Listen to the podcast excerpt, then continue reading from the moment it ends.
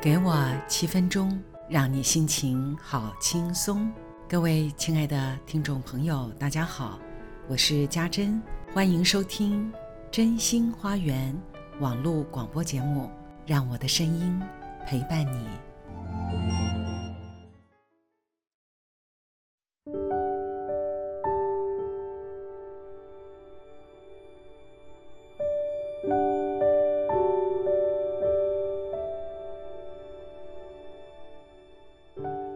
很多年前，第一个辅导的强迫症男孩，高三，长得瘦高俊美，但两只手却在长期不断的用肥皂反复清洗之下，已经洗到红肿破皮，他都还停不下来，常常看皮肤科，谎称是过敏。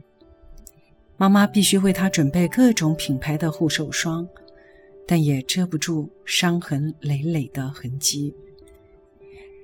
他回家第一件事情就是洗书包、洗制服、清理客厅和他自己的房间。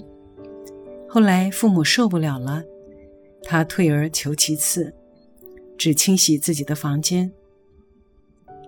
原因是小学。曾经欺负他的那个男生的妈妈，是他自己妈妈的朋友，就因为曾经来过他家，所以他必须擦洗他可能留下来的痕迹。但是，在慢慢的辅导过程中，我知道这是说得出来的理由，而真正让他压力大到不能自己的人，是他的母亲。没想到考上大学之后。离家住宿舍，他甚至于连澡都可以不洗，非常的自在。可见，他的家就是他的压力源。这一集，我想要介绍一本赛斯文化刚出版的新书，叫《精神洁癖：强迫症的身心灵整合疗法》。精神洁癖这四个大字。重敲了我的脑袋，一拿到书，就迫不及待的想要赶快阅读。我花了大概快三个小时，一气呵成，我非要一口气看完不可，因为我强烈的想要知道，我究竟符合多少强迫症的症状啊！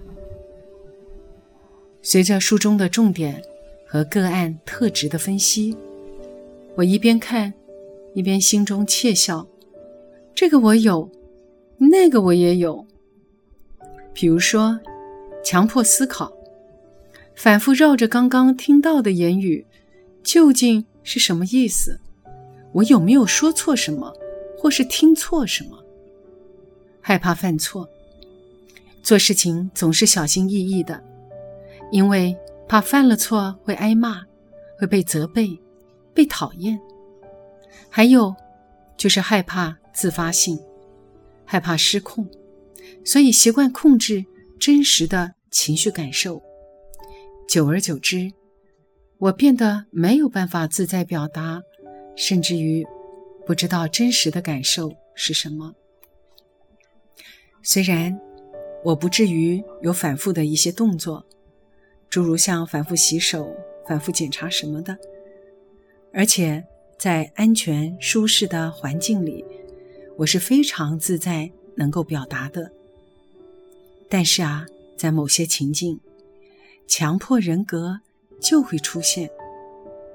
其实，单就上面讲到的三项，就已经够让人格受到很大的限制，而不能够自由的开展。我一边读着很多个案的故事。一边不自主地开始伤感了起来。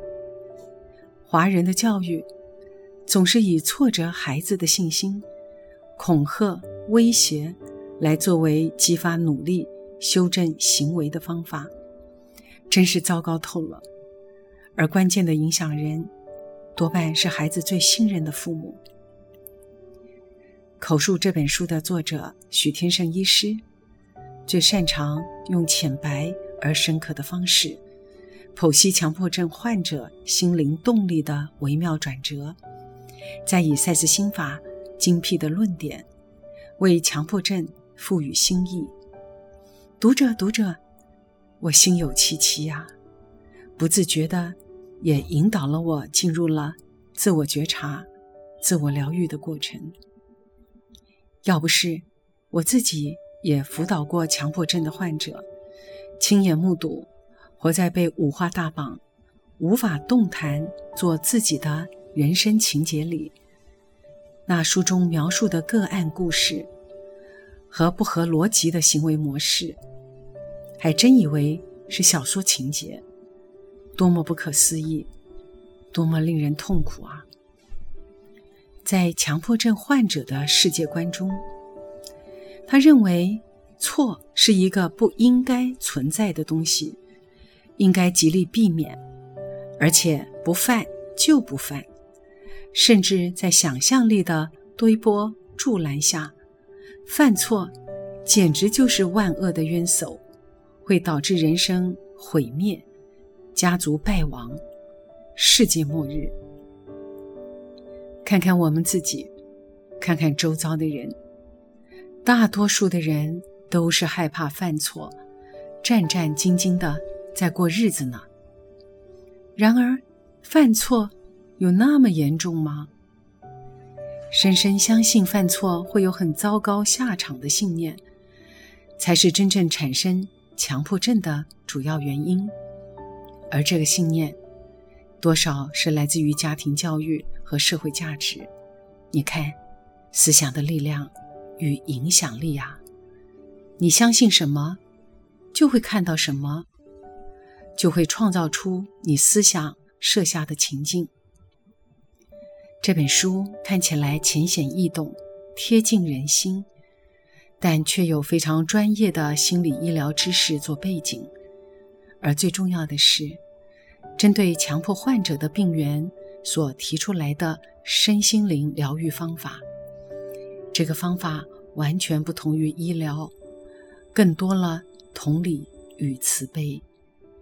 这个年代，谁没有强迫症啊？轻重而已。但重点不是强迫症，而是这个症状所带来的生命意义。健康的面对心态与适当的辅导，其实就可以成为超越自我的动力。我推荐大家赶快来看这本新书，又刺激，又很疗愈呢。夜深啦，当你听到我讲了强迫症，你可别太多心，对号入座。事实上，强迫症的一个发生，也就是引导我们自我觉察一个很好的参考。祝你有个好梦，好梦成真。